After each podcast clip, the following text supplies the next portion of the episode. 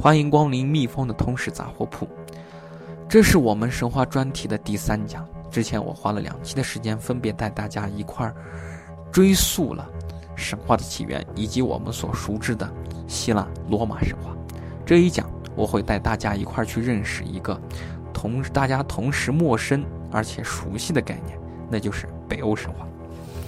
众所周知啊，这个北欧神话作为西方主要的神话体系之一。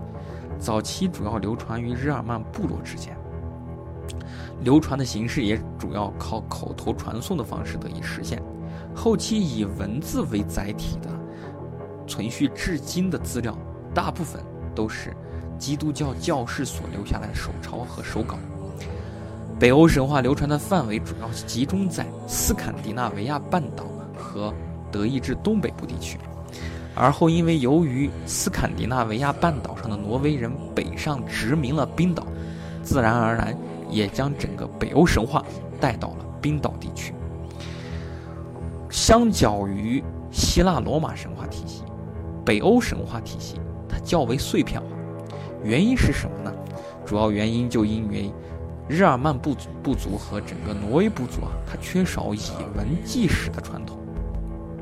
它主要靠口头传送的方式去传播自己种族所经历的种种的历史和往事，所以说，在整个日耳曼部族和挪威部族当中，口头传送艺术达到其实发展还是较为发达的。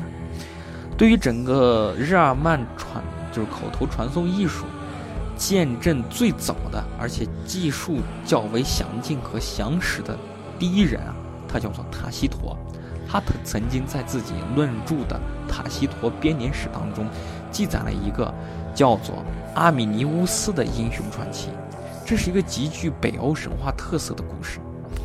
那流传至今的较为完整的作品啊，应该归于两个大部头，就是北欧神话的两个，就是较为传统和较为完整体系化的整个故事集中在两个大部头当中。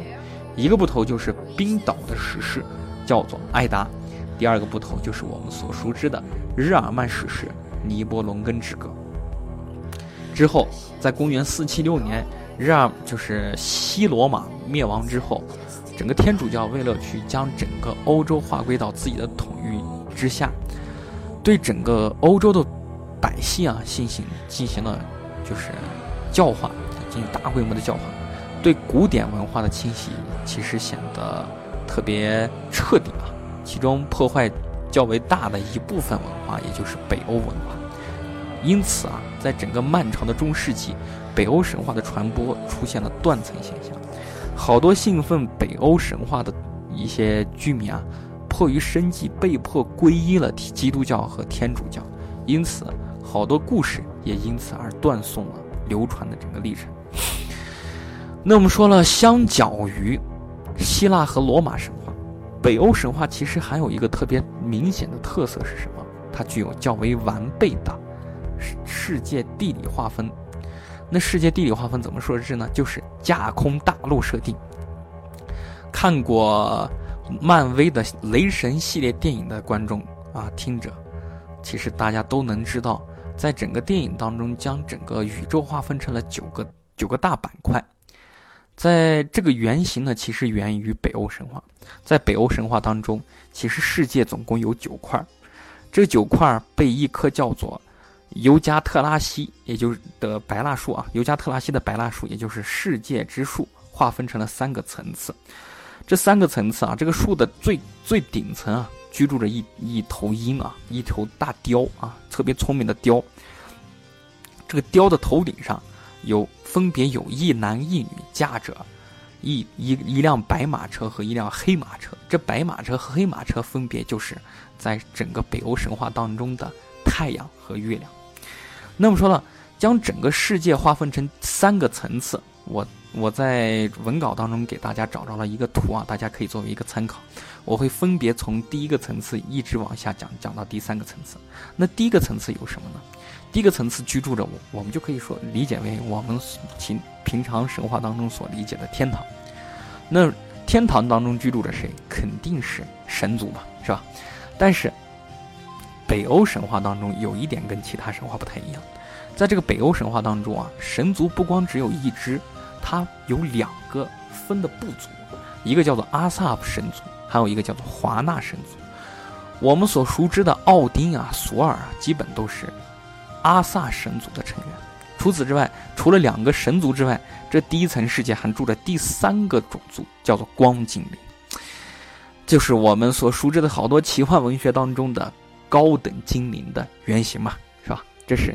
第一层世界，第二层世界居住着啥呢？第二层世界主要依靠东西南北的方式啊，划分成四个大大的板块。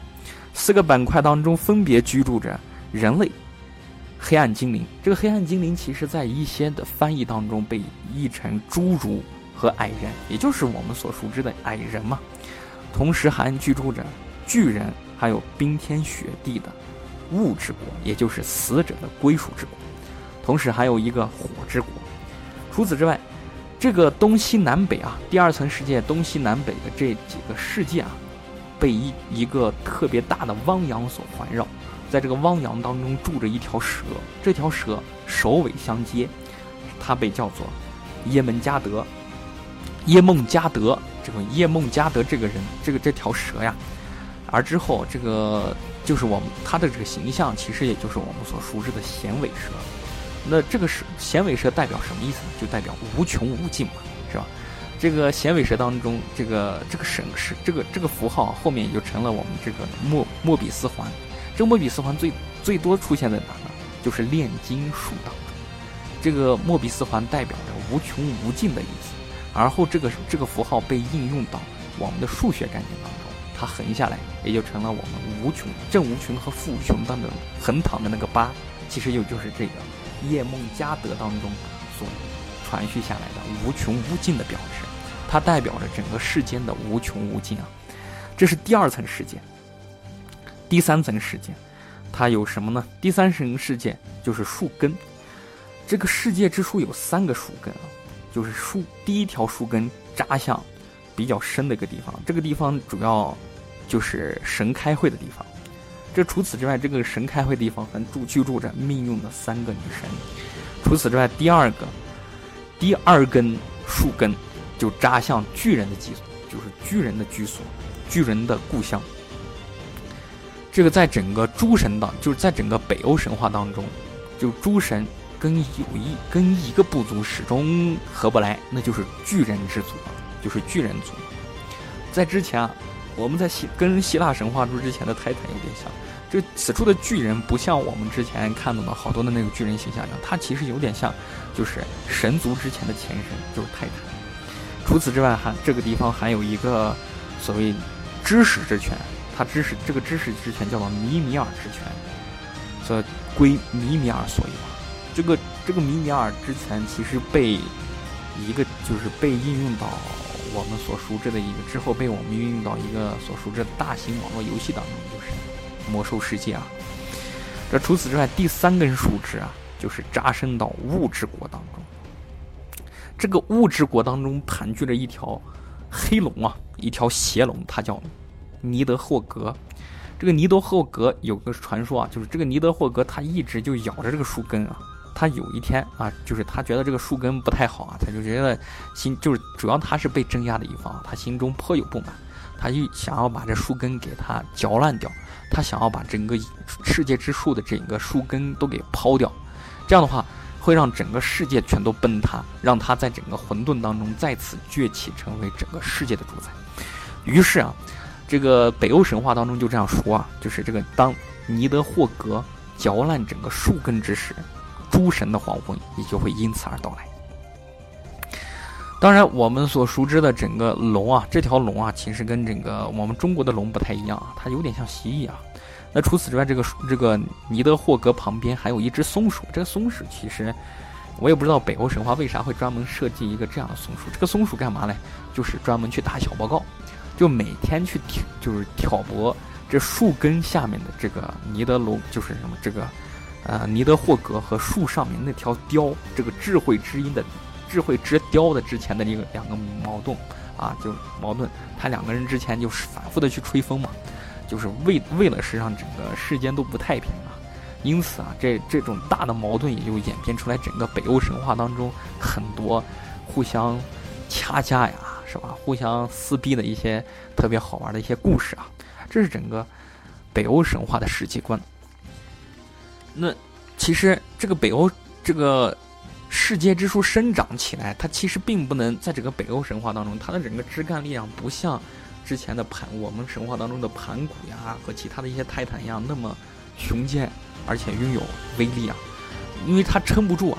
为了去方便将整个天和地分出来啊，也就整整在整个神树的四方啊，分别站了四个巨人。这四个巨人就把整个天地分成了天上和地下这两块。这就是整个西，就是北欧神话特别独特的，还有极富有特色的这个世界观啊。那北欧神话的主要的生物有些什么？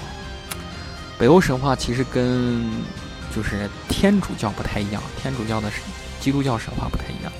它北欧神话跟早期的古典神话跟一样，跟希腊神话、罗马神话一样，它是一个多神体系。其实这个除了多神之外，还有特别有意思的、有意思的一个构成是什么？就是在神话当中，其实存活着五个部族，也就是五个体系，它分别是巨人、阿萨神族、华纳神族。精灵和侏儒，侏儒没错，就是我们所熟知的精灵和侏儒。那整个世界的起源是什么呢？就是最哦，不是起源，它整个世界当中最早出现的部族是什么？就是巨人。其实诸神啊，整个阿萨神族和华纳神族也是由巨人孕育而出的。巨人也同时也是作为整个诸神啊最大的敌人。这神，我当时说了，划分成两个部族，以主神奥丁为首的阿萨神族和以大海神、大海之神尼尼约德为首的华纳神族。其中的主要的神祇有十二个，也就是十二主神，也就跟希腊十二主神有点像。除此之外，这是神，下面还分半神，半神有两个部族，也就是我们所熟知的精灵和侏儒。这侏儒其实就是矮人嘛。说到这儿，其实很多人就会发现，北欧神话其实是一个很适合去编造传奇故事的神话。多个迥异部族之间的整个碰撞和冲突，也就迸发出很多惊心动魄的传奇啊！也正是因为此啊，北欧神话被很多现代文化作为其灵感来源。比如我们所熟知的漫威系列，是吧？雷神系列，还有一个什么《指环王》当中的矮人和精灵。与此同时，还有我们中国所谓的坑王江南所写当中的所所写的龙族当中的黑王尼德霍格，也就是直直接搬运了这个名字嘛。诸如上述以北欧神话为灵感的作品，其实相当之多，其中最为明显的就是就什么，就是奇幻文学作品。大部分作品当中的描述的精灵和矮人像形象是相对比较统一的，矮人的形象其实多。擅长于制造工具，他是一个能工巧匠。同时，精灵则是居住于森林之间，然后就是就是高居于竹林之间，与世隔绝的高颜值生物。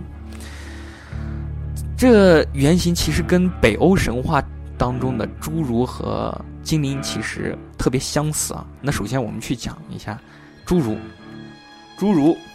在整个北欧神话当中，叫做黑暗精灵。它主要以其精湛的技艺著称于整个北欧神话世界。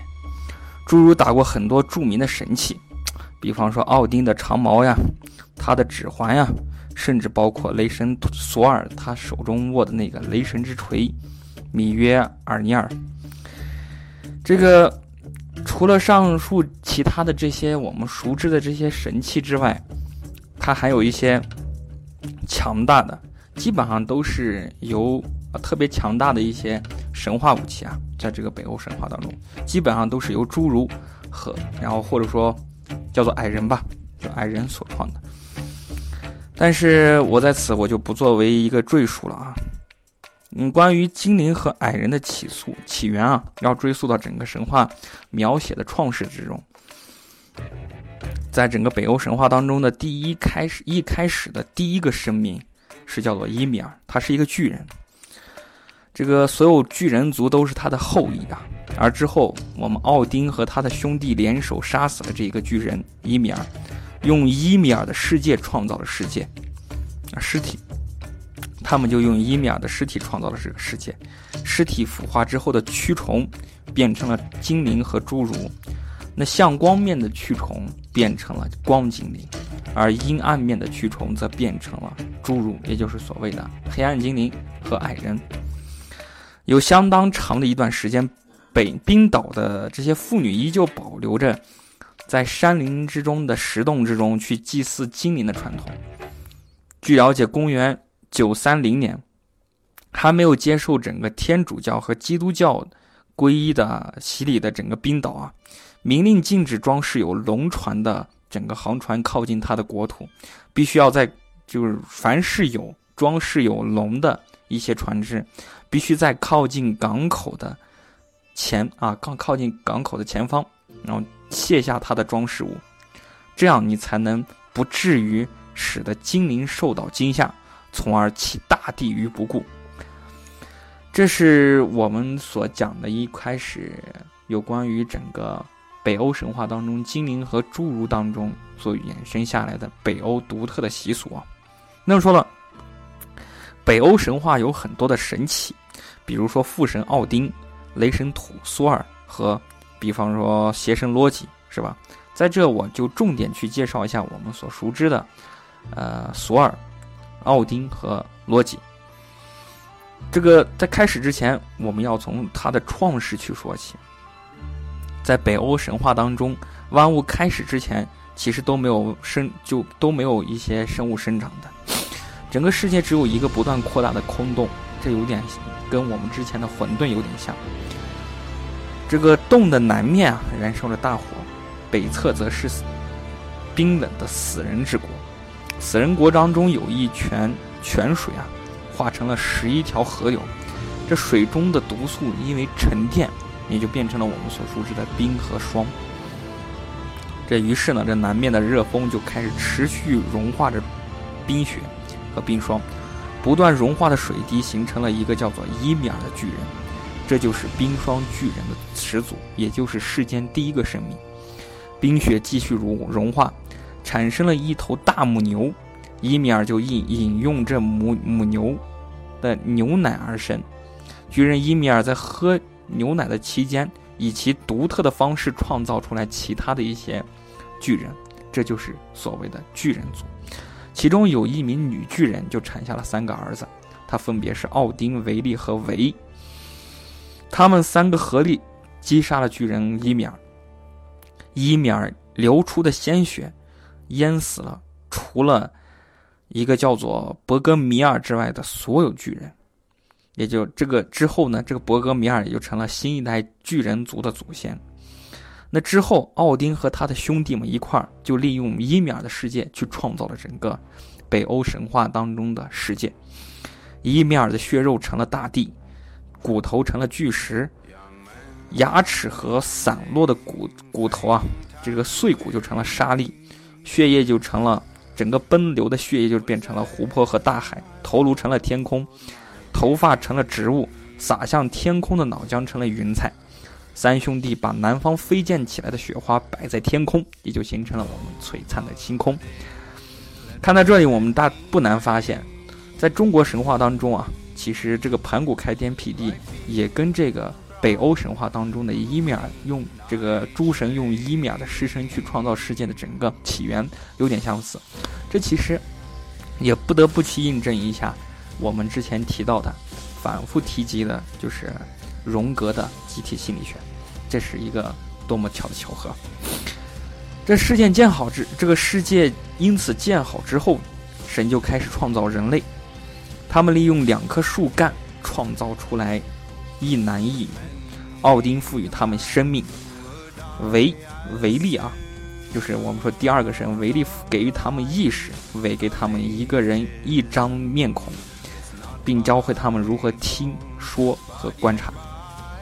这就是我们所谓神创世的整个过程。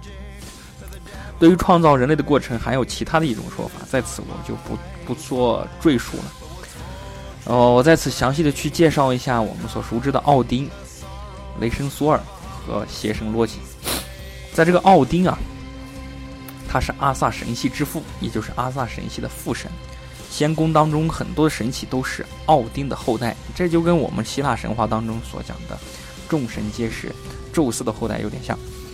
比如说长子的雷神索尔，然后除此之外，这个奥丁啊，他的性格比较二元化。他时而是一个特别慈善的人，同时也是一个特别阴险狡诈的人。他他的形象就是戴他的形象最为明显的特征就是戴着一个独眼罩。我们看过电影都知道，手中握的是一个长矛，这个胯下骑的是一个八腿战马，肩头站着两只乌鸦，身边时刻跟随着两匹狼啊。这个这个乌鸦的化身啊，其实这个乌肩头的这个乌鸦这个梗，在美国著名的奇幻小说《美国众神》当中其实有提及啊。嗯，感兴趣的话可以找来看一下。然后去年啊，就今年，这个 Stars 公司他们把这个《美国众神》给拍成了美剧，比较重口啊，但是也是相当还原还原整个小说，可以算作对于整个小说精神的延伸吧。感兴趣的话，可以找来看看。那平时呢，这个奥丁就高坐在整个神宫之中啊，神殿之中。他在这里就是，他在这里去观察整个世间各层次、各层次世界当中的动向，主持着整个世界。奥丁同时因为声明诸神的黄昏这一末日即将到来，所以说他他也会时常在一个叫做瓦尔哈拉。这个就叫叫叫做英灵殿，这个英灵殿当中啊，他就收集整个英雄的亡魂，这个他就将整个战士沙场的英雄灵魂聚集在这个地方，每日搏斗饮酒，等待着末日之中的，就是预言之中的末日终将到来。那奥丁的眼，奥丁的这个眼睛究竟是因何而瞎的呢？相传是因为他喝了一口世界之。之树下的泉水，我说的是那个生命之泉，那个智慧之泉。不惜他为了去喝喝这个泉水啊，不惜以自己的眼睛作为代价。也正是因为有了这种牺牲，饮用了饮水之后的奥丁得得了神性，掌握了诗歌，并发现了如尼文，创建了之后所谓的阿萨神族。这是父神奥丁。而后我说他的长子索尔，也就是我们所我们所熟知的锤哥，然后雷神索尔。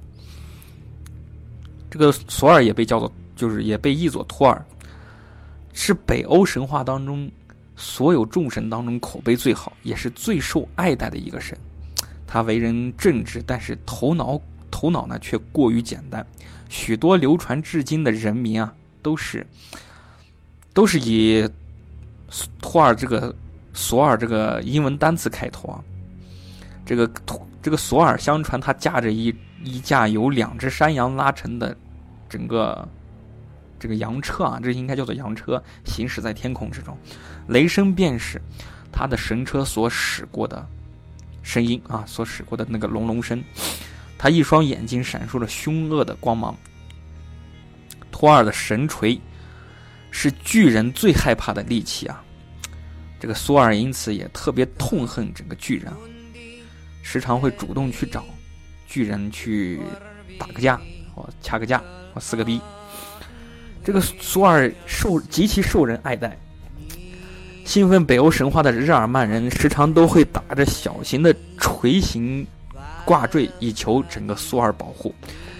尤其是航海的人们，他们希望得到索尔的保佑。维京人那个在海上遇到风浪之时，更是祈祷雷神索尔能够息怒，不要降灾劫于他们。那我们说了，他还有一个弟弟，就是邪神罗辑啊。这个，这个在我们看这个漫威的神话，就是漫威的系列电影《雷神》当中都可以知道，罗辑的这个人气还是相当旺的。关于罗辑的身世，其实有很多的说法，最著名的是两种：一种是没有神性，一种是说他没有神性却生活在仙宫之中；一种是说他与奥丁一样诞生于世界之初。是巨人的后代，这第二种说法衍生出来了整个雷神电影当中逻辑的出身啊。但无论哪种说法，洛基的性格在整个神话当中是捣蛋鬼和秩序破坏者，他是幻影之神、诡计之神和邪神。这个尽管啊，这个洛基虽然说作恶多端，但是在预言当中，洛基和他的孩子们终将要参加整个神的末日之战，也就是诸神的黄昏，所以众神只能防范洛基的导弹和他的诡计，不能彻底的去消除他。这过程当中，北欧神话当中有很多有关于洛，就是就是邪神洛基的这个很多的导弹的故事啊，他的一些诡计的故事，在此我就不做赘述了。那么说了，北欧神话区别于其他神话当中最为明显的就是内容当中渗透着一种悲观的命运、命定概念，即是指命运是无法改变的。北欧神话当中描描述的末日，即是诸神的黄昏。这个东西，这个是注定的结局，他谁都不能改变。东西一切的诸诸神一直在为这一天的到来时刻做着准备。比如奥丁会去瓦尔哈拉，这就是那个啥英灵殿去收拾、收集整个战士的阴魂，将他们汇集在一起，等待最终的大对决。信奉北欧神话的人更是以能在战死在瓦尔哈拉为荣啊！这个就是他们渴望着，如果说人战死之后，灵魂升级到整个瓦尔哈拉神殿。也就是英灵殿之后，代表着他的无上光荣。这在很多的奇幻文学当中得到了一种借鉴啊。最最为熟悉的便是《马拉兹英灵录》这个书，暂且国内只有一个中文版本啊。这个故事哦，只只只有只有第一册被引入了，被翻译成了翻译出来了。它应该算作奇幻文学史当中比较难啃的一个大部头。它的整个时间跨度还是相当高的，这主要跟之之前这个作者的出身有关。这个去写马马拉兹英灵录的这个作者，他是一个考古学家，这是个题外话。所以你看，之前那个北欧人啊，这个他们好多人，只要是信奉奥丁神的人，人人都会视死如归，他们渴望战死沙场，因为这样他才能得到最高的荣誉，让整个灵魂深入到英灵殿。所以，这与他们整个这个北欧人所独具的一种民族特征，其实跟我们所熟知的日本大和民族的万岁冲锋啊，特别相似啊。也正是这种人为死亡的注定发生，战斗才是最光荣的信仰，让整个北欧人民啊，就成为了很战斗力爆表的战斗民族啊。这个还有除此之外，这个赛文这个散文《艾达》当中描述过末日景象，有明显的呈现出来的是明显的冰岛的景观风格，比方说水和火毁灭世界，水汽和火焰腾空而起，这一切的一切都来自于火山喷发，灰尘、火焰和浓烟笼罩着整个天空，洪水与岩浆一起流淌。同时，世界将不会再有夏天。这些描述其实具有很明显的地域特征，因为冰岛的冬季十分漫长，人们可能以这漫长的冬季作为灵感，写出了《诸神的黄昏》这一个末日景象。根据末日描述啊，最后的战争将是一场史诗大战，贪欲终将使兄弟互相残杀，亲情被抛之脑后，父亲将杀死自己的儿子。凛冬凛就是凛冽的严冬终将到来。这个凛冽的严冬，在整个北欧神话当中有一种独特的名字，叫做芬布尔之冬。这场这场冬季将持续三年，杀三年之久。这其实跟那个《冰与火之歌》当中的凛冬有点像啊。太阳和月亮终将会被同时，会发生一场特别剧烈的玉石俱焚啊，不是玉石俱焚，应该是天崩地裂的地震。树木会被连根拔起，巨人被封印在底层的巨人也将挣脱束缚，巨蟒将会呼啸而起。这个这个巨人啊，就用一用一艘用指甲碎屑啊建造出来的一种巨船，载着载着就是载着所有的巨人族啊，乘风破浪，冲到我们所谓的整个神界之中啊。这时候，号号角响起，奥丁亲自披挂上阵，这个将与整个末日做最后的抗争，所有的一切终将会被灭绝，而灭绝之后，就是陷入第二个轮回。我们说呢，神话这个北欧神话当中，就是一种惨定的这种命定论，使得整个北欧神话特别上纲上线，是显得要比整个希腊神话和罗马神话当中多了很多的悲剧色彩。北欧神话的末世风景区别于其他神话，这也是北欧神话当中的呃最明显的特征。除此之外，这个还有一个不同的点是，北欧神话的众神其实都特别有人性。比方说，有很强的心欲啊，还有贪婪啊，和各种各样的欲望。他们同时会流血，还会受伤。如果说记载，除此之外，这个记载混乱和散散乱，其实也它也是它的一个显著特征啊。信奉北欧神话的维京人，除了上武之外，因为它的整个传播过程当中崇尚的是口头流流传、口头诵传，所以说他们还崇尚诗歌。这与它的整这其实正是因为如此啊，使得整个整个北欧人啊，对于整个吟游诗人是显显得格外的欣赏和重视。最黑暗、最黑暗的中世纪啊，基督教的流行几乎同化了大批的欧洲异教徒，北欧神话也因此在所难免。在缺乏传送和相对封闭的信仰门槛面前，北欧神话较。基督神话在传播性和普适性当中，差距显得相当之大。最终，斯堪的纳维亚半岛的半岛的整个诺曼人也因此而皈依基督教。北欧神话虽然没有流行成为整个世界性的大宗教，但它对于艺术性仍然影响巨大。现在我们依旧可以在以北欧神话为灵感的故事体系当中，感受到来自于整个远古当中的北欧文化的魅力。比方，我们现在可以看到最为熟悉的便是《魔戒》的世界观设定。当当然，他之前对于整个世界的划分，包括对于侏儒矮人、精灵和巨人的划分，也就演变出来我们所熟知的西方史诗奇幻当中的这几个关键性部族的整个原型啊。这就是其实整个北欧神话留给后来的一些无限的宝藏。好了，这是我们本期通史讲的北欧神话的一些概念。这里是蜜蜂的通识杂货铺，我们下期再见。